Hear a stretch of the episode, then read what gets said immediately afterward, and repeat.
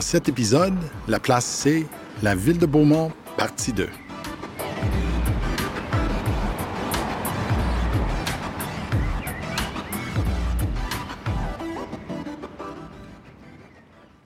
On se trouve maintenant au parc Gobeil.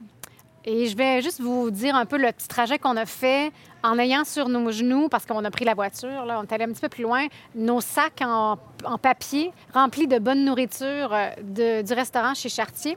On est allé voir la grange Gobeil, dont Ronald va nous parler dans, quelques instants, euh, en espérant pouvoir peut-être pique-niquer là, mais finalement, on est arrivé, il y avait beaucoup d'eau au sol et tout, puis c'était pas l'idéal. Donc, on a observé, on a admiré la, grange Gobeil qui a été déplacée, et on a décidé de venir au parc Gobeil au lieu pour pique-niquer. Euh, parce que Chartier, en ce moment, le restaurant Chartier n'a pas ouvert sa salle à manger depuis la pandémie, mais on peut prendre de, la commande, commande à emporter. Alors, c'est ce qu'on a fait. Euh, mais avant de vous parler de ce qu'on a mangé, je vais vous parler un peu de ce restaurant Chartier, qui est vraiment, vraiment un restaurant avec un caractère unique qui est connu très bien, même des gens d'Edmonton. Pour dire, on se déplace, on vient jusqu'à Beaumont pour manger là.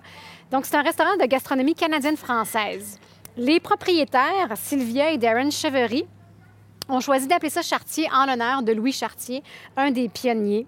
Euh, c'est une, cuisine à la fois rustique, mais raffinée, inspirée de, trucs, euh, de, points de repère euh, délicieux de la cuisine canadienne-française. et donc, ils ont vraiment tout formé leur, direction artistique et, gastronomique autour de ce thème-là. Ce qui est particulier, on vous a parlé tout à l'heure de la campagne, la fameuse campagne de levée de fonds qu'il y a eu pour l'Église, mais Sylvia et Darren Chevery ont aussi fait euh, une campagne de financement avec Kickstarter.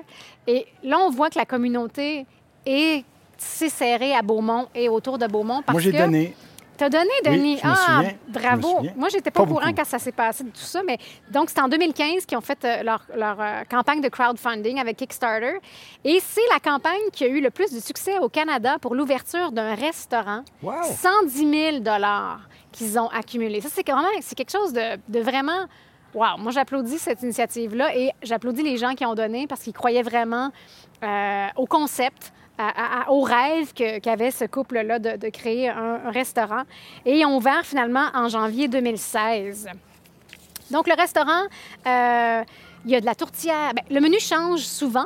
Mais il y a des choses qui reviennent toujours. C'est vraiment, comment on dirait, des staples, des... Des, des, euh, ah, ben, des fixtures. Des, produits, ouais, des produits là, de, de, de marque là, dans, dans, leur menu. De la tourtière avec du bison, du canard confit, accompagné d'une reliche de rhubarbe. Ils ont évidemment du smoked meat de, de Montréal, euh, de la poutine. Il y a entre autres un plat qui revient toujours sur leur menu, c'est des haricots verts frits dans le tempura, servis dans une boîte de conserve de sirop d'érable. Vous savez, la, la fameuse boîte de conserve là, où on on voit blanc, blanc, bleu et rouge. Là. Euh, ils font leur propre pain, donc c'est aussi une boulangerie. Là, en ce moment, j'ai vu ça sur les réseaux sociaux, ils ont une, masse, une machine à cappuccino glacé, mais ce qu'ils font cet été avec cette machine à cappuccino glacé, c'est en fait un frozen rosé, un frosé un rosé glacé. Donc, c'est une espèce de slush au rosé, sans sucre ajouté. C'est vraiment uniquement du rosé qui, qui, est servi en, en, en, slush. et ça a l'air vraiment délicieux. On n'a pas pris un petit frosé pour le lunch, mais vraiment, euh, ça va l'air très bon. Le chef, c'est Steven Brochu. Euh, donc, petite anecdote par rapport au chef qui crée les menus euh, chez Chartier. La boîte Production Loft, qui est une boîte franco-albertaine euh, euh, dont les, propriétaires, les producteurs sont Steve Jaudoin et Marie-France Guérette, bien, Chartier a fait appel à Production Loft pour créer une vidéo euh, promotionnelle pour attirer un chef, pour recruter un chef. Et vous irez la voir, je suis sûre que si vous la googlez en ligne ou si vous allez sur le site de Production Loft, elle est là sur leur site et c'est vraiment magnifique. On voit, on entend parler de, on voit vraiment, on a parlé tout à l'heure de Carrie qui était passionnée par, par sa business, passionnée par son, son métier. Mais là, ces deux, là aussi, euh, Sylvia et Darren, sont aussi vraiment passionnés par la nourriture, puis la bonne nourriture. Puis ils ont vraiment créé un concept vraiment magnifique. Alors voilà pour, euh, pour euh, Chartier. On a dégusté en pique-nique euh, de très bonnes choses. Moi, j'ai pris une poutine avec une bonne salade de concombres et tomates et fromage de chèvre. Euh, je pense qu'on a tous un peu un petit, eu un petit... Vous autres, vous avez mangé quoi, les Moi, gars? moi j'ai euh, ben, j'ai mangé une poutine. Puis la, la poutine aussi, on s'en, disait un mot. La, la portion est juste bonne. Oui, oui. C'est, pas, quelque chose pour se gaver. là. Ouais. C'est Donc, c'est pratiquement... J'ai dégusté une poutine. Puis avec ça, j'ai pris aussi une salade au pamplemousse avec, euh, avec euh, La du- menthe du- et, et du fromage. du fromage. Et Denis, Moi, je t'ai copié. Je t'ai copié. T'as pris la euh, même chose que sans moi, hein? savoir, là, ouais. Ouais, sans savoir, tu as pris la même chose que moi. Isaël, euh, il ne voudra peut-être pas nous le dire. Ah oui, il y a son micro. Parce qu'Isaël a goûté, lui aussi, un, un classique quand même. Oui, euh, sandwich smoked meat. C'était Smoke meat. Smoke meat de Montréal, ça? Oui. c'était... Oui. c'était super bon. Ouais, Ça avait l'air très bon. Beau, Ouais. Un gros, un beau gros, sandwich. Ouais, ouais, c'est ça. C'est Et- drôle, hein, parce que même à Montréal, tu as de la misère à voir maintenant des endroits qui servent ça. Puis euh, Ouais. lorsque tu y vas, à, à ces endroits-là, il y a des touristes, euh, je veux dire, tu es en arrière de 75 touristes. Ben oui. ouais. Ah oui, Donc, le- euh, Puis j'ajouterais quand même, je disais tout à l'heure qu'ils font leur propre pain. Ben il y a des options euh, sans gluten. Donc, Oui. euh, Alors, moi, j'ai mangé ma sandwich euh, avec du pain sans gluten. C'était très bon. Alors, oui, je Chartier. le recommande. Chartier, les amis. Donc, Chartier, ils ont choisi ce nom-là et c'est vraiment, c'est quelque chose de calculé, c'est quelque chose de réfléchi. Ça va dans, comme on disait tout à l'heure, ça va dans la, revitalisation et la promotion finalement de la culture francophone, canadienne-française à Beaumont.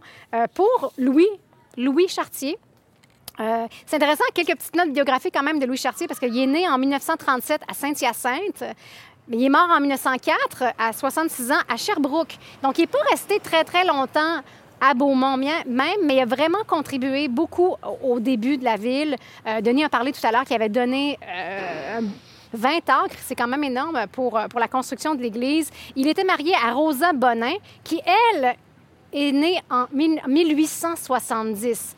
Alors, ils avaient quand même 43 ans de différence. Euh, leur fils, ils ont eu un fils ensemble, Louis euh, V. Louis, euh, j'ai j'ai pas trouvé euh, c'était quoi son deuxième nom, mais Chartier, donc euh, un junior, euh, qui est né ici à Beaumont en 1896. Donc vraiment au début, au départ. Euh, Chartier, lui, la messe était célébrée chez lui avant qu'il y ait une église. Donc on voit à quel point c'était vraiment un pilier de- de- de- des débuts. Donc le frère Perrault venait de la mission de Stony Plain pour célébrer l'église dans la maison de Louis Chartier avant que finalement on construise la première église en 1894. Alors voilà pour Monsieur, Monsieur Chartier. Euh, c'est le fun qu'ils utilisent un nom authentique. Parce que Chart- Chartier, indépendamment de l'histoire, c'est un beau nom. Comme Oui, tu- c'est un excellent nom de restaurant. Tu, tu dis Chartier, ben, ça évoque euh, cuisine française, tout C'est ça. Donc, c'est Oui. le fun qu'ils aient puisé dans ce qui est d'authentique Oui. euh, dans le nom. Puis ça peut se faire n'importe où en Alberta. Tu peux être à Lethbridge, tu peux être à Grande Prairie, tu peux toujours évoquer. C'est, possible d'évoquer cette histoire-là avec un peu de recherche. Que bravo euh, au couple euh, Sylvia et Darren Chevary.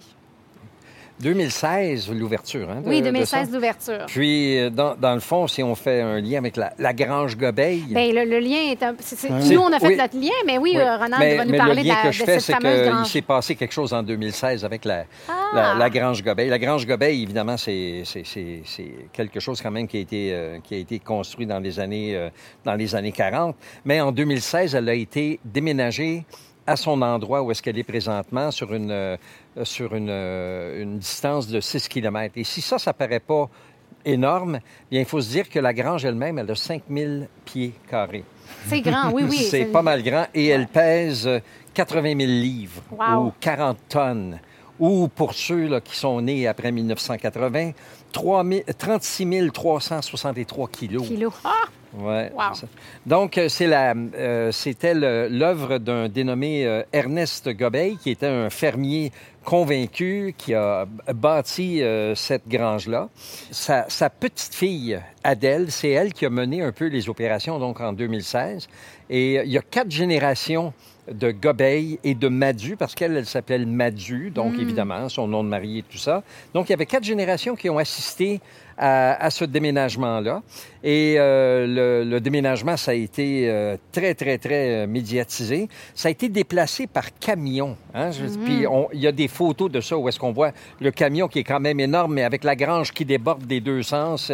et on ne dit pas, par exemple, combien de temps que, que ça a pris pour, pour la déplacer, mais ça a pris plusieurs jours pour oh. l'arracher des fondations. Ah oui? L'arracher, j'espère qu'ils l'ont fait. Ils l'ont fait très tendrement, mais c'est quand même ça qui est arrivé. Pas qu'elle soit abîmée.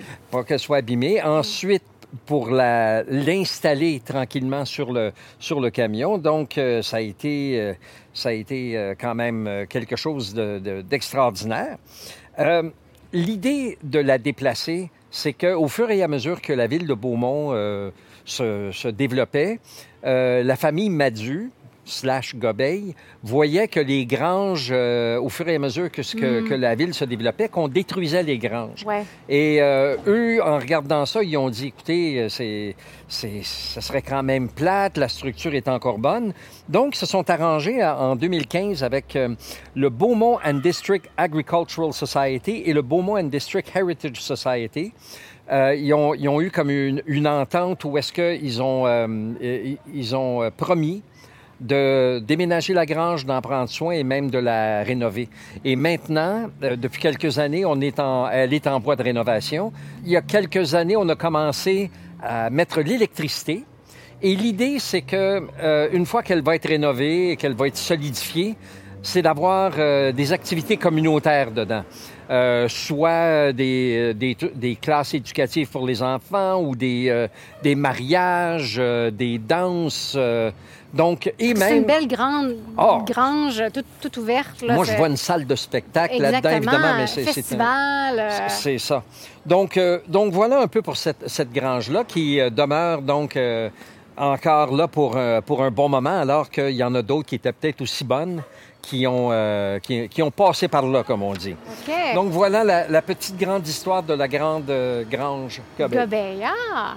On va continuer notre, notre petit parcours à partir du parc Gobeil et on va se diriger vers euh, la caisse pop euh, ou... C'est le... C'est comme un peu le centre névralgique de la municipalité. OK. Donc, autour de ça, il va avoir une on va parler d'école, on va parler de centre récréatif, on va parler de, de bibliothèque et d'hôtel de, de ville. Continuons la balade.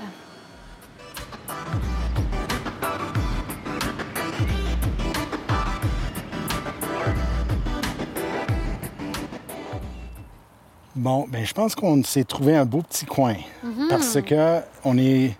Avant, on était comme au feu de l'action commerciale, mhm. si on veut, le centre-ville. Là, on est un peu plus comme l'endroit central des services publics. Donc, euh, il y a l'école euh, JE la Pointe. J.E. Lapointe. J.E. Lapointe. Il y a la bibliothèque municipale, il y a l'hôtel de ville, il y a le centre Ken Nickel, le centre de récréation. Donc, il y a des piscines. Euh, ouais, je ne devrais pas dire piscine. Je sais qu'il y a des patinoires, euh, mais c'est comme un gros centre récréatif. Donc, c'est un peu le bout nord de, Beaumont. C'est un bon endroit, je pense, ici pour faire allusion à, à quelques personnages. L'un, ben, je l'ai déjà nommé, J.E. Lapointe. C'est intéressant. Moi, j'attendais J.E. Lapointe mm-hmm. avec beaucoup d'anticipation parce que je me suis dit, ah, ça doit être quelqu'un d'important. Puis au fur et à mesure qu'on étudie, on étudie, on étudie, puis c'est comme, c'est qui, c'est qui ce monsieur-là? C'est ce que je me disais. Puis ça a pris du temps pour tomber dans son nom, mais en fait, c'était un curé c'est comme et c'est ah. rare. Normalement c'est comme l'école Père Father oui, l'école Père Lacombe. Mm-hmm. dans ce cas ici c'est Gilles Lapointe comme si c'était un politicien ou quelque chose mais c'était le curé. Puis donc là je me suis dit ben curé il a dû avoir fait quelque chose là. Tu sais au moins le père Normando euh, dans l'histoire lui a au moins fait un miracle. Ah bon? le père Normando. Normando? Ah OK je vous reviens avec ça. OK, OK un miracle, on va entendre parler de ça. Voyons donc, un miracle. Ben oui. ben, mais entre-temps, donc là, j'ai fouillé, j'ai la pointe. La, mention que j'ai pu trouver euh, de son temps ici, il, il est arrivé en 1946 comme curé. Et c'était l'année où il a démarré, il a soutenu un effort pour créer la Caisse populaire ici à, Beaumont. Mm-hmm. Euh, et puis, il est parti en 1957. Donc, Donc, pas été si dire, c'est la, longtemps. c'est la seule chose qui est, pour, pour laquelle il est renommé? ben, puis même renommé. Ben renommé, mais je veux Il a dire, fait partie il, a, d'un comité. ben, il a fait Puis partie d'un comité, puis maintenant, il y a une Il y a, il y a école. une Puis école nommée après l'école, lui. l'école, puis- c'est quand même beaucoup plus tard, c'est en 78 qu'ils ont... Oui. Et là, ils ont choisi... Ah, mais bon. Ouais, en tout cas. Ce serait intéressant de savoir auprès des gens euh, concernés pourquoi on a, on a choisi ce, ce nom-là. Des fois, il y a, les gens sont marqués. Ouais. Euh, tu sais, comme ça, ça aurait été une génération de personnes baptisées par lui, puis il Ouais. aurait été jeunes par- paroissiens qui auraient pris la décision, mais en tout cas. Ou peut-être il y a quelque chose qu'on ne sait pas. Ce serait intéressant que les gens nous envoient leur, euh, leur- Oui, l'information très là-dessus. attachant, très, Parce très qu'on- charismatique. Qui Ouais. sait? C'est Parce ça. qu'on a fait la recherche, nous. Puis... Oui. Hmm, OK. Donc, je vais saisir l'occasion, peut-être pour parler très rapidement de la Caisse populaire Saint-Vital. Euh, c'était, c'est ça le nom de la Caisse populaire ici. C'était au moment après la dépression. Puis il faut dire à Beaumont, c'est vraiment remarquable à quel point ils étaient autosuffisants. Euh, on parle à, tra- à travers la dépression, ils ont bénéficié du fait qu'ils ont été épargnés les temps mauvais que ça avait fait pendant La sécheresse, la entre autres, ils n'ont pas été ça. trop affectés Pas trop affectés par ça. Ouais. Euh, ils ont su échanger le bois pour avoir du charbon, ce qui a permis de faire opérer leur générateur pour avoir de l'électricité. Donc, ils ont pu vraiment s'organiser de façon à ne pas être trop, trop euh, endommagés économiquement par la Grande Dépression. Donc, ils gardaient, par exemple, euh, leur récolte, au lieu de les vendre, ils les gardaient pour se nourrir, nourrir tout le village. Donc, ils, étaient, ils pouvaient quand même survivre assez bien. Oui. OK. Puis c'était à tellement de niveaux. Puis vous avez entendu à travers le- les, les- l'épisode, les épisodes, euh, euh, toutes les initiatives qu'ils ont prises. Ils ont vraiment pu euh, se solidariser euh, pendant ces années-là et, et vraiment s'en sortir. Donc, en sortant de la Grande Dépression et de la Deuxième Guerre mondiale, euh, le mouvement des caisses populaires était très populaire en Alberta. Euh, en fait, il y avait le mouvement coopératif euh, des caisses populaires de Franc-Alta. On a déjà mentionné, il y en a eu à Edmonton, ben, il y en a eu dans presque toutes les communautés francophones à l'époque. Donc, le, le- le membership était limité seulement aux paroissiens de l'Église Saint-Vital. Pour être membre, euh, il fallait payer 25 cents. Donc, 25 cents, c'était membre de la Caisse Pop, mais pour être acti- membre actif, Actionnaire, il fallait que chaque année, tu investisses 5 Donc, c'était une part sociale que tu investissais à chaque année. OK. Euh, les fondateurs étaient J.E. Lapointe, qui est un peu l'aumônier du comité, mais ensuite Eugène Gobeil, euh, William ou Bill Errard, Marie-Louis Bérubé, Ernest Gobeil, euh, Émile Lavigne, Alcide Magnan, Rémi Bérubé, Maurice Goudreau et René Lavigne. Donc, Toutes tous des grandes noms- familles. Toutes Ouais, des grandes ouais, familles, les noms très familiers. Ouais. Euh, Eugène Gobeil devient le premier président de la Caisse, René Lavigne le premier secrétaire, au salaire d'un dollar par année. Wow. On investit de notre temps. Ouais, dans ce c'est bien, mais il faut, faut ce qu'il faut. Donc voilà, ça c'est un peu les tout débuts. Puis la Caisse populaire est très populaire ici à Beaumont. Dans les dernières années, en fait, le fils d'un des fondateurs, euh, Marie-Louis Bérubé, son fils Camille, drôlement on prononce Camille ici. On dit pas Camille, c'est. Camille Bérubé. Camille Bérubé, oui. Euh, était le directeur général euh, de la Caisse populaire euh, pendant des décennies. C'était, je pense, autour de 30 ans.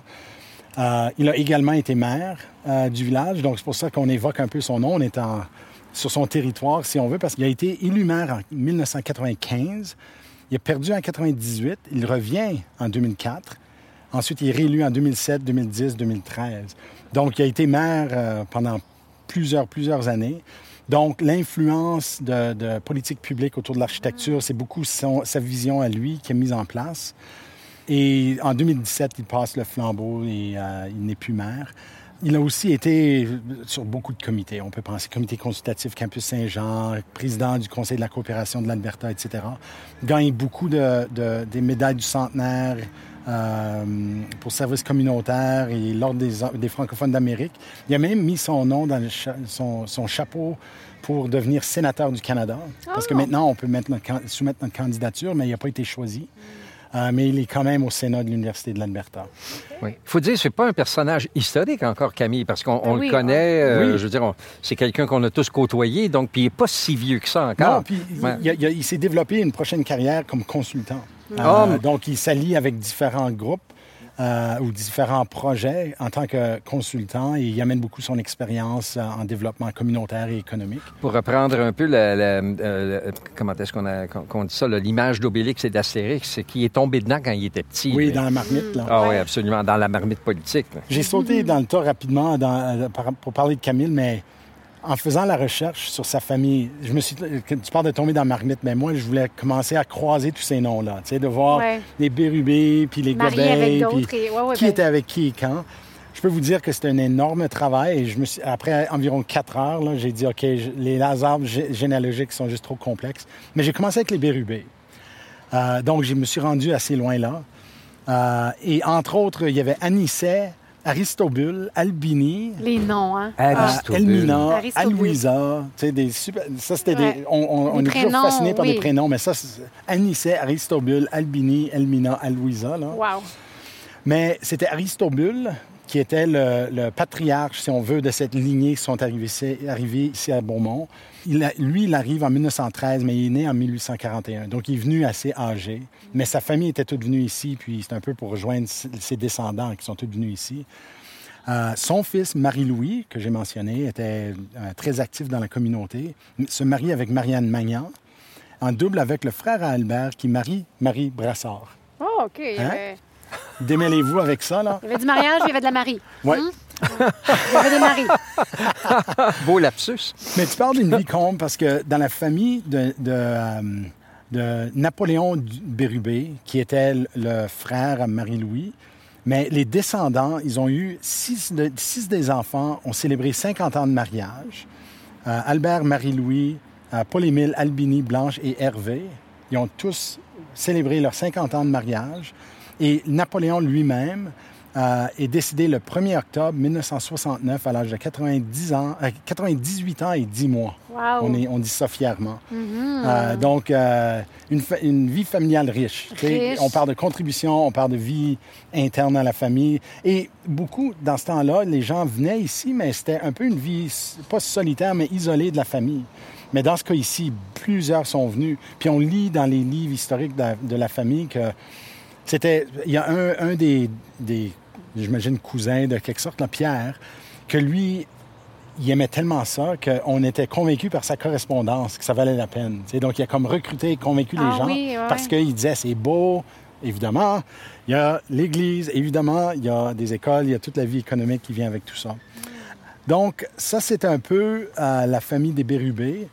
Tant qu'à faire, pourquoi pas finir mes quelques ben trouvailles généalogiques? Ben euh, parce que les noms qui reviennent souvent sont des noms familiers. Et c'est peut-être pas familier pour tout le monde, mais juste pour dire à quel point. Moi, moi ce que je remarque, puis je l'ai vu dans mes, dans, mon, euh, dans mes interactions dans la communauté depuis longtemps, la communauté francophone, c'est beaucoup de personnes font référence à, Beaumont. Ils vont dire oui. oui, mon mari vient de là. Oui, oui, mon Tel, un tel, un tel vient de Beaumont. Mais on, sait très bien, le village était tout petit jusqu'aux années 60. Donc, euh, un autre exemple, c'était chez les Magnans. Puis j'ai dit, ben, il doit y avoir un lien ben avec les Magnans que je connais. Mhm. Donc, c'était Gérard Magnan, fils d'Alcide et Sophie Maltais. Euh, Gérard est né à Beaumont le 12 janvier 23.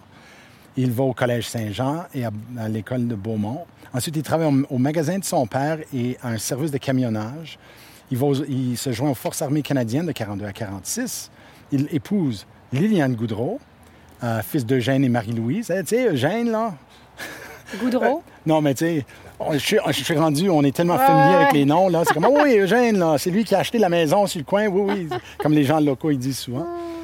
Mais Jerry, parmi ses fils, il y a eu Denis Magnan, euh, Denis Feu, Denis Magnan, qui est décédé subitement il y a quoi, un Quelques années, oui. Euh, un an et demi.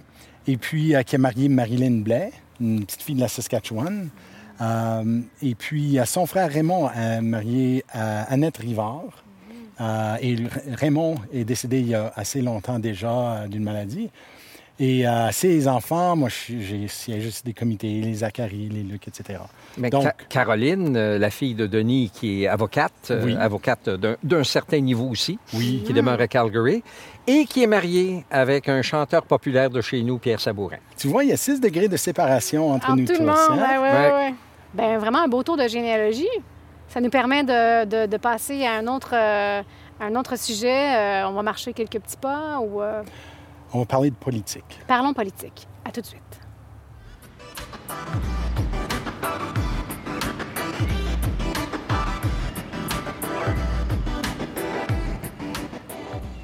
Ça fait quelques reprises qu'on parle de l'autonomie, l'entrepreneuriat, tout ça par rapport à, Beaumont. Et euh, j'ai trouvé une lecture qui m'a fasciné parce que le titre était de Hameau à village. donc, c'est comme on devient grand. Euh, 1960, il y a 250 habitants, Beaumont. Donc, c'est tout petit. Euh, et il y a eu des projets dans les années 60 où on veut commencer à, développer la ville. Donc, on développe la salle communautaire, euh, l'école de Bellevue, curling. On, essaie de, grandir un peu. Mais en même temps, on commence à avoir des conflits parce qu'on ne contrôle pas notre domaine. C'est vraiment le, comté, le, conseil du comté de Leduc qui gouverne Beaumont. Donc, ils sont un peu comme... En tout cas, c'est une, dynamique de pouvoir qui aide dans la grossesse de, de, je sais pas, de grossesse accouchement pour devenir de hameau à village. Parce que en 1972, le comté de Leduc propose un parc mobile de 1000 unités collé à la ville euh, au coin nord-ouest et 500 maisons au coin nord-est. Donc, des, euh, quand par parc mobile, tu veux dire des maisons mobiles? Trailer, des maisons mobiles, c'est ça. OK. OK. Donc, donc on est en train d'agrandir énormément le village. On change son caractère à être un... Oui, aujourd'hui, on appelle ça une banlieue d'Edmonton, mais ça, ça aurait été banlieue de Leduc. Mm Ça aurait été...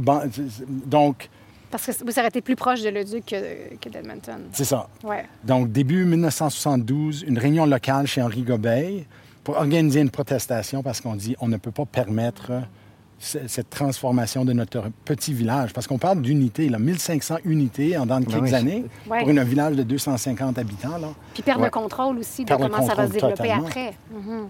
Alors, M. Ken Nickel accepte d'être porte-parole pour rejeter le projet. Et euh, on va revenir à M. Ken Nickel tantôt. On présente des mémoires euh, au Conseil pour montrer les lacunes dans la planification d'un développement tellement à grande échelle, parce que ça prend des égouts, ça prend toutes les affaires qui viennent avec.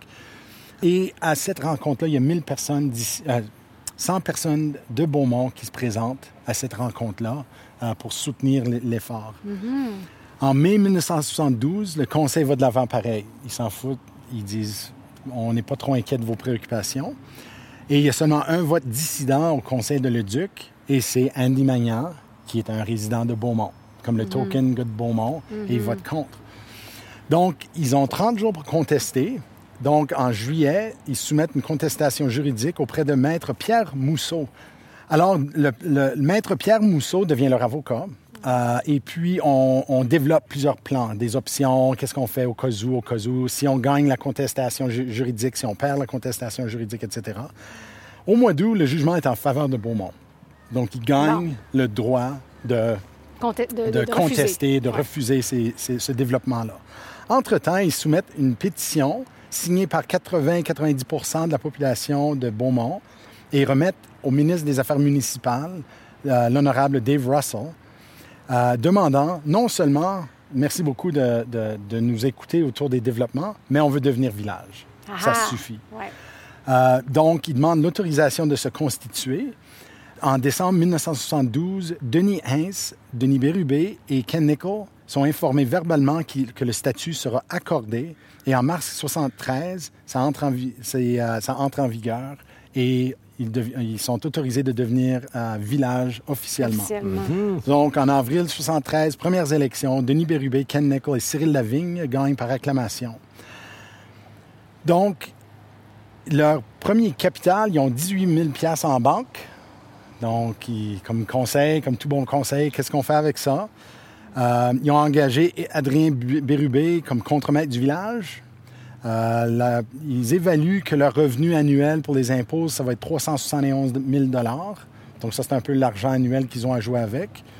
Il euh, faut dire que rendu en 1980, comme ça, ça a augmenté à 4 millions. donc de 371 euh, en dans de même pas 10 ans, là, ça devient 4 millions de dollars. donc, eux, ils construisent quand même 179 lots dans le nord-est de Beaumont, qui est un peu où nous sommes mm-hmm, assis mm-hmm. présentement. Ben oui. Euh, les promoteurs doivent assumer le coût de la construction d'un bassin d'eau usé et d'un réservoir d'eau pour le village. Donc, c'est la première fois qu'ils négocient des accords avec les développeurs, les maudits développeurs qui ont essayé de leur mettre des trailer parks dans leur cours en arrière. Euh, donc, c'est le fun qu'ils ont, ils ont obligé les développeurs à investir un peu dans l'infrastructure municipale.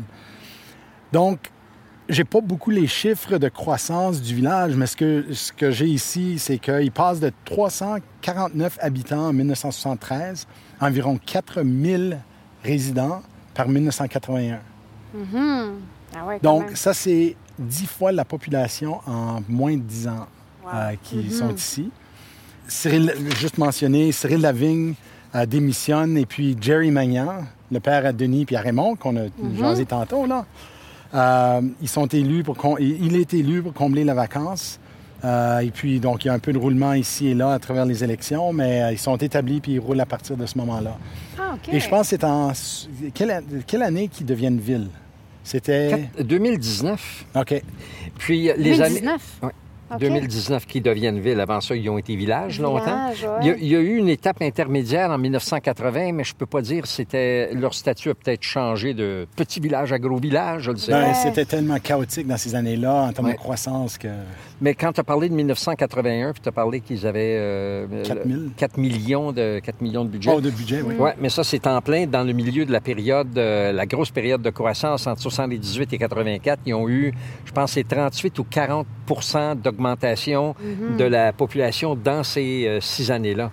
Donc, euh, c'est vraiment là, que, que, le, que le, vent a changé de bord pour, le, pour mhm. de bon à ce mhm. moment-là. On s'est fait dire ce, matin qu'en date de 2020, il y avait 20 000 personnes euh, maintenant. Oui, nous disait presque 20 000 presque 20 000. Les derniers chiffres qu'on a, ils datent quand même de 2016. C'était 17 000. Mais si, si on regarde ça, on retourne en arrière. 13 000 en 2011, 15 000 en 2013. Ça augmente, ça augmente et ça augmente de, de façon exponentielle. C'est banlieue convoitée. Oui, avant ça, c'est ça. Ils appelaient ça une banlieue dortoir. Tu sais, puis souvent, qu'est-ce que c'était des banlieues dortoirs? Ben, c'était des endroits où est-ce que les gens d'Edmonton allaient dormir. Euh, euh, puis après ça, ils venaient travailler à Edmonton. Mais maintenant, on s'aperçoit que la ville commence à être autosuffisante à bien des points de vue. Donc, les gens, beaucoup des gens qui demeurent ici travaillent ici aussi. Donc, non, c'est une ville, euh, c'est une ville qui est, qui est, en voie de devenir très autonome. Mm-hmm. Donc, ville très dynamique, euh, toujours en développement, toujours de plus en plus charmante, je pense. Et là, ben, je pense qu'on serait rendu à notre dernier arrêt qui serait d'aller dans une microbrasserie euh, bien installée. Ben, pas encore. Ben oui, pas encore. On est obligé de ah. sacrifier pour vous, chers auditeurs et chères auditrices, pour goûter à de la bière locale. Alors, on s'en va. Et c'est tout près, en fait, aussi. On est mm-hmm. quand même de... Donc, on va retraverser la rue et on s'en va à Sea Change Brewery, la brasserie Sea Change.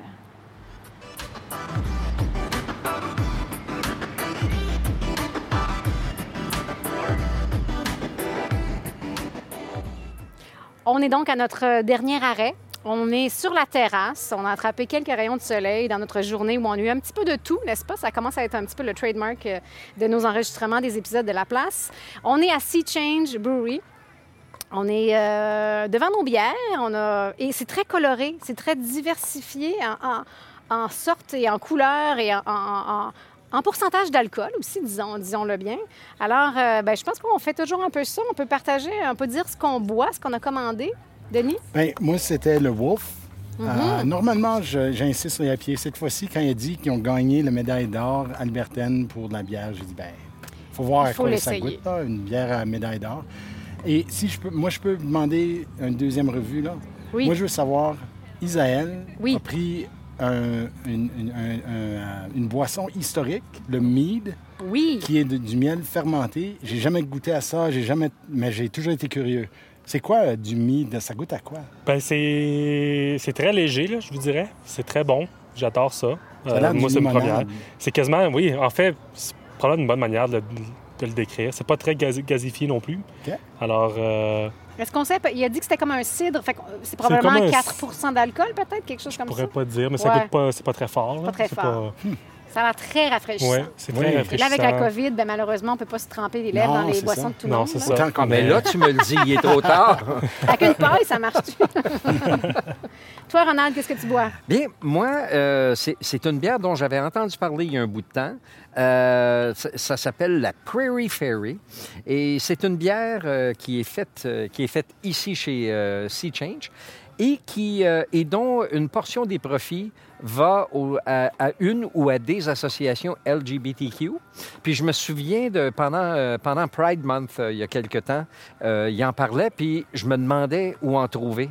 Puis j'avais complètement oublié Ouais. ça avant d'arriver ici. Elle est très, très bonne. C'est une bière... euh, ben, quand, je rega- quand j'ai regardé la composition, j'avais un petit peu mes doutes. Raspberry, euh, stra- euh, blackberry, donc euh, des, des baies noires et... euh, euh, raspberry, c'est quoi ça? C'est des, euh, Framboises. c'est des framboises. Euh, puis je me suis fait rassurer que c'était quand même une bière euh, qui est, euh, euh, qui est euh, euh, dry, qui est sèche. ouais. Tu sais, donc, euh, et, not- et, et ça le dit bien ici, not sweet, donc pas sucré. Et effectivement, ça répond bien. Oui, il y a un, il y a un petit goût de fruits, mais c'est vraiment, vraiment bien. On a On n'est pas l'impression... dans la froulie, par exemple. Non, là. du tout. C'est pas sucré comme une... euh, Non, du tout. ouais. On a vraiment l'impression qu'on boit une bière avec un peu de Ça, couleur. tu t'es prêté à l'exercice. Est-ce que c'est quelque chose que tu achèterais pour chez toi sans- quand ça Oui. te tente? OK. Oui, je, je crois que oui. oui. Mais Ouais. Je, je l'achèterais comme sous forme de, de sampler. C'est-à-dire, c'est comme, mettons, là, euh, à, à une bière par jour, là, j'en boirais une à tous les quatre jours. Donc, euh, c'est ça. Mais parce que j'aime aussi les bières un petit peu plus euh, Mhm. Puis toi, José, je suis curieux aussi parce que Hey, toi, tu as un petit verre, c'est même plus petit qu'un snifter de cognac. Là. Oui, ben c'est 5 onces. Il nous a dit, parce que c'est une bière très forte, c'est une Belgian Dark Strong, donc une bonne bière belge, bien forte. Et, et il m'a pas donné exactement le pourcentage d'alcool et je pense pas qu'elle est sur le menu, mais on pourrait le Mais il y a googler. une raison que c'est Il y a une 50. raison, oui, et c'est un tout petit verre, donc c'est très mignon. Ça, ça, ça, ça, ça, ça me- ça me va bien, je pense. Et elle est très, très bonne. Oh! ben non, mais, Elle dit c'est très Non, mais mignon, dans le- ça me va bien. non, oui. mais dans le sens que c'est petit. Hein? Je suis petit format. Petit format. Petit format. Voilà, Oui, voilà, petit format, voilà. mais il a bien dit qu'il fallait pas fumer trop proche de ce verre. Non. Faut pas que ça explose. ouais, c'est Mais oui, hein, la, la, la Sea Change Brewery, qui sont très impliqués dans la communauté, euh, la Prairie Ferry, euh, euh, qui, qui y redonnent 10% de leurs euh, revenus, en tout cas de leur, C'est ça. euh, à Fruit Loop.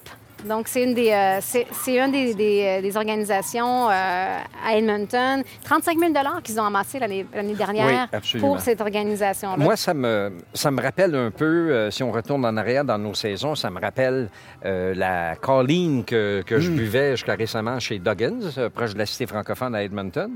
Parce que euh, c'est des, bières en même temps qui sont très bonnes, mais dont une portion des, euh, des revenus va à des bonnes causes. Ici, euh, tu l'as dit, c'est la Fruit Loop. Fruit Loops, Fruit qui, Loops, qui est une association qui soutient euh, la communauté LGBTQ. Donc, euh, c'est une bière qui est, comme, comme j'ai dit, qui est très bonne, qui, est- qui a une petite saveur de fruits, mais euh, qui est quand même, qui a quand même la, la teneur et euh, le, le muscle d'une bière. Mhm. Donc, Sea Change, la brasserie Sea Change, Crush Beers, Not Dreams, Great Beer from Here. Des beaux slogans pour une belle, pour une belle brasserie, une belle compagnie locale. J'aime les deux slogans parce que d'une part, c'est justice sociale, puis d'autre part, c'est promotion de la bière locale. La bière Oui. faite d'une place, on pourrait dire inattendue, mais on peut plus dire ça. Non, une place ouais. comme Beaumont, je m'attends à ce qu'il y ait une Oui, bonne brasserie. carrément. On n'aurait pourrait pas dit ça il y a 5-10 ans, peut-être. non? C'était tout industriel, mais là, là que c'est euh, cute, que c'est culturel, que c'est local, Oui. Beaumont se mérite une bonne brasserie comme ça. Pas, on n'est pas dans, le, dans, les, dans les chaînes, justement, c'est ça. C'est, on prend le temps de bien faire les choses, euh, comme avec Chartier, entre, entre autres, et même avec Jeff's Café qu'on a visité ce matin. Excellent. Retour sur, euh, sur la journée, sur nos visites, mais je pense qu'on a aussi toutes sortes de, petits, de petites informations, de petites anecdotes qu'on n'a pas réussi à, mentionner durant notre parcours et que là, ça se prête très bien à une espèce de ping-pong d'anecdotes ou euh, d'infos. euh. Oui, ben, je- je me suis rendu compte que en relisant ma- mes notes de choses à dire, je me suis rendu compte qu'il y a plein d'affaires qu'on n'a pas eu la chance. Puis ensuite, on se rebondit, disant Oh, ouais, moi aussi, moi aussi. C'est vrai, c'est vrai, Ça va être un peu random. Oui, comme un mishmash. euh, Ouais. ouais, un petit mishmash. Qui veut commencer? Ouf! Ben moi, je vais y aller. Vas-y. Tiens. Euh, apparemment qu'il y a une rue Préville ici quelque part, ou qu'il y a eu historiquement une rue euh, Préville. Là, moi, ne reculant devant rien pour la bonne cause, je suis allé à ce que je pensais qui était la source. Donc, euh, Le petit, c'est-à-dire le, le, fils d'Hercule s'appelait je, vais revenir à Hercule, euh, Hercule Préville. Son fils s'appelait Jean Xavier, son fils à lui s'appelait Édouard, et son, son fils à lui s'appelait Marcel Préville, qui est un, un ami de la communauté, euh, de la communauté d'Edmonton. Donc, j'ai, euh, j'ai téléphoné à Marcel, à Édouard, à Xavier, à Hercule. Puis, as téléphoné à tout le monde? Euh, non, non, mais non, non, mais indirectement. Hercule, oh, oh. est-ce que c'était une conversation euh, silencieuse? non, mais, mais c'est comme ça qu'on les appelait en Acadie. Hein? On disait, quand on disait de quelqu'un que c'était le fils A, le fils A, on disait, bon, mais c'est euh, Marcel à Édouard, à Xavier à Hercule. Ah, d'accord. Ben oui, oui, oui, oui, le fils de, le fils de, le fils de. Le fils de, Puis, il, il, il, connaissait l'histoire que son aïeul, qui était Hercule, avait effectivement une rue à son nom, mais il avait, il avait eu vent que récemment, euh, cette rue-là ne, s'appelait plus pareil. Apparemment que c'était la rue qui mène ici. Euh, qui mène donc euh, l'autoroute maintenant, la 50e. Il dit, puis à un moment donné, ils ont su, la famille, que euh, que, bon, ça, ne s'appelait plus euh, la, rue, euh, la rue Préville. Donc, mais il y a effectivement eu une rue Préville et c'est donc l'arrière-grand-père de notre ami Marcel, un, fonctionnaire et consultant à Edmonton. Son arrière-grand-père, Hercule Préville, euh, qui, euh, qui, a donné son nom à, à cette rue-là. Pas qu'il soit resté longtemps. C'est quelqu'un qui est venu de la première vague. C'est un bonhomme qui est venu au monde dans les années 1850. Euh, ensuite, euh, il est allé aux États-Unis, comme beaucoup de Québécois ont fait à l'époque. Lui est venu au monde à Saint-Ambroise de Kildare, au Québec. Et éventuellement, beaucoup de familles comme ça se sont retrouvées dans des temps difficiles dans le Dakota du Nord, Minnesota. Mm-hmm. Et dans, ce, dans son cas, lui, c'était le Minnesota. Et euh, il, est, euh, il est revenu ici éventuellement. Il a, été, il a fait partie de la première vague de colons, mais il n'est pas resté ici très, très longtemps. Il a finalement abouti à Saint-Édouard, euh, dans le, dans le bout de Saint-Paul. Mais même Marcel n'était pas sûr de ça, mais ensemble, on a convenu que probablement il avait, on avait retenu son nom pour une rue parce qu'il faisait partie des tout premiers. Donc, à un moment donné, quand on a décidé, on a dit, bon, mais on a, on a 25 rues ici à nommer, qu'est-ce qu'on fait? Puis on est probablement allé dans les registres. Donc, voilà pour ça. Et euh, il, est, il est mort, euh, euh, Hercule Préville est mort à Saint-Paul-des-Métis à l'âge de 72 ans, en 1923. Il y en a plusieurs comme ça qui sont partis pour Saint-Paul-des-Métis après. Mais moi, je rebondis un petit peu sur toi avec le nom des rues parce qu'on a parlé de la préservation de l'héritage francophone, mais on n'a pas mentionné. Et on va faire une liste encore de noms. On dirait que ça devient une tradition, mais de noms, de noms français, francophones, euh, qui ont des rues euh, euh, à leur nom. Les Bilodeau, les Brassards, les Chalifous, les Rivards, les Blanchards, les Bonins, les Poiriers, les Brunelles, les Maçons, les Bouchards, les Moreaux. Ça, c'est pas la même liste que j'ai faite tantôt. Pas la même, en plus. Donc, ça, on dirait que c'est des noms peut-être d'une, euh, deuxième ou une troisième génération. C'est peut-être pas les pionniers du début, début de C'était les, ceux qui sont venus après qui ont dit on est tanné de toujours parler de la première ben, génération, d'un colon peut-être. Exactement, oui. C'est peut-être ceux qui sont vraiment restés longtemps, parce que dans les premiers, sont pas... certains sont restés très longtemps, mais d'autres sont repartis. mais on a parlé aussi un petit peu des toponymes euh, tout à l'heure. On a parlé du boulevard Soleil, euh, la baie Caillou. Euh, bien sûr, l'école Bellevue, on l'a mentionné. Les plaines Royer, pour euh, Jean Royer, et le parc Gobeil, on l'a mentionné. Mais une chose qu'on n'a pas dit, euh, on n'est pas allé faire un tour par là-bas aussi, mais on a un bon ami qui nous l'avait mentionné, mais on l'a retrouvé aussi dans, nos recherches. Monsieur Alain Bertrand nous a, nous a parlé de la maison Saint-Jacques, la maison historique ah Saint-Jacques, qui a été déplacée il n'y a pas très longtemps. C'est assez intéressant parce que je suis en fait je suis allée sur euh, Google Street View et il y a un plan, il y a un côté de, la rue qui est en 2014 et là il n'y a pas de maison et ploup, on, change de rue et là on est des plans qui ont été tournés par Google en 2019 ah. et là la maison Saint-Jacques apparaît sur le coin le coin de la rue.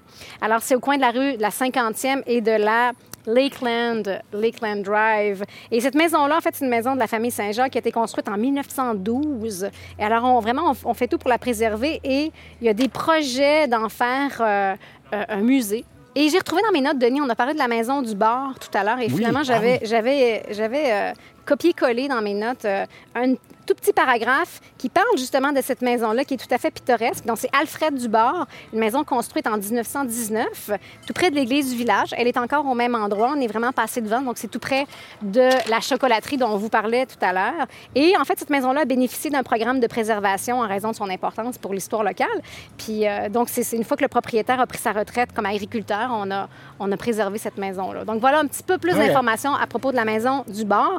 Mais ça me rappelle, en parlant de la maison Saint-Jacques, entre autres, et de celle-ci, on n'a pas vraiment parlé de la Société d'histoire de Beaumont. Ah, ben euh, donc, peut-être je te passe. Euh, ben, on leur mérite, ils méritent une, euh, une reconnaissance. Oui. Parce qu'il y a beaucoup de notre recherche, on a pu bénéficier du travail de Barbara Willis. Ouais.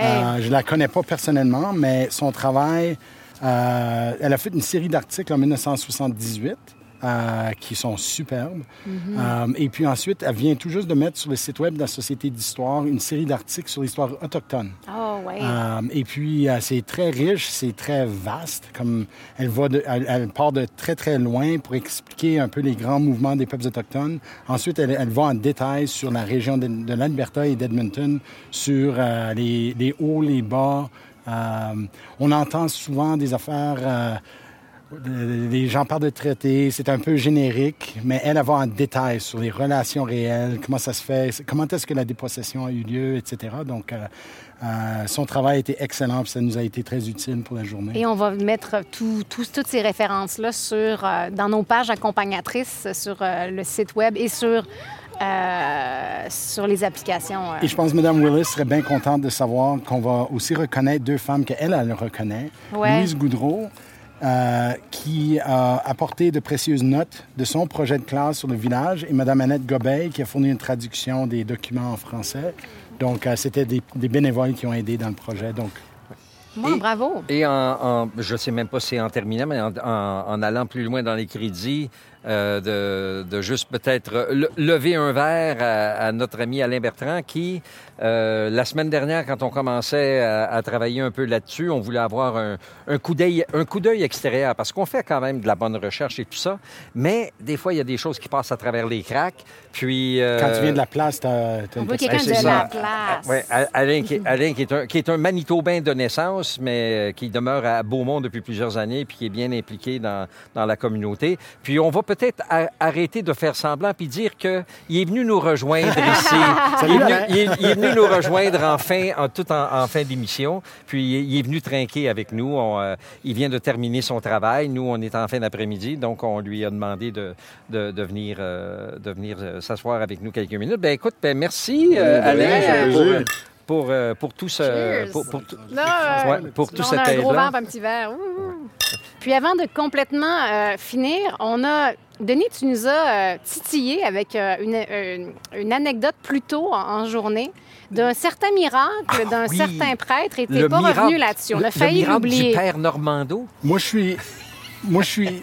Ben, je regarde Alain, là. Moi, je, je, me sens comme si je suis le premier à lancer l'idée que, le père Normando devrait être canonisé. Oh, OK. Rien de moins.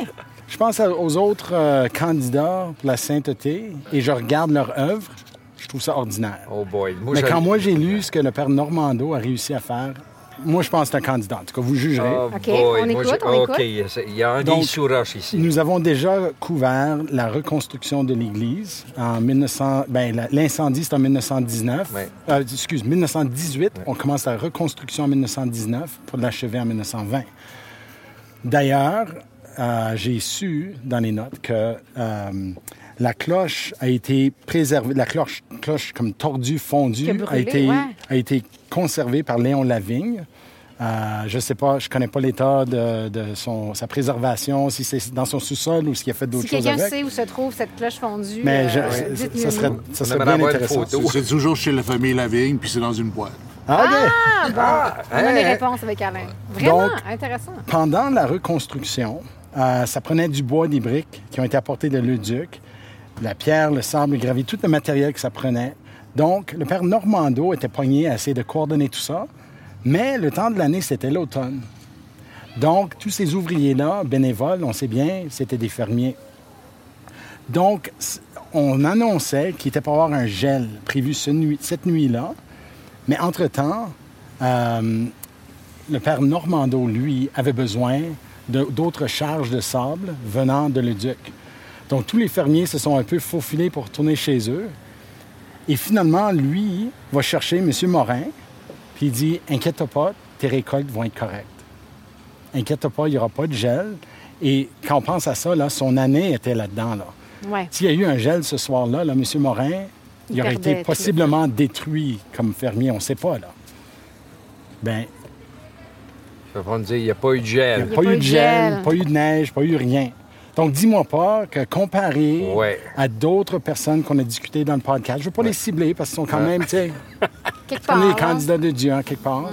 Mais moi, je pense ça, ça mérite une considération que le père Normando a des pouvoirs quand même de, pouvoir, de pouvoir dire non. La construction de l'Église prime sur le gel. Ouais, mais il y en a quand même un qui s'est battu avec le diable toute la nuit. Là. Je sais pas. oh, c'était lequel, ça? C'était qui, ça? Qui, c'était le frère, euh, Antoine. Le frère Antoine, ben oui, dont on a parlé à Saint-Albert. Oh, ben, mais ça, c'est, ça, c'est témoigné. il, y a il, y a eu des témoins. Oui. Euh, ouais, en, lien, en lien direct avec... Ça, c'est euh, la, la, sainteté 50-50, ça. Il y aurait pu ou non y avoir du gel. Et il n'y en a pas eu. Voilà. Non, je, je, ben, on je, peut je peut-être porter un toast à, à, ça. Ah ben, puis, hey, au Père ouais. Normando. Et à Beaumont. Oui. Père Normando. Hey. Hey. Santé, puis ben, mais, euh, ben, je suis à bien la content, prochaine. bien content d'être venu à Beaumont.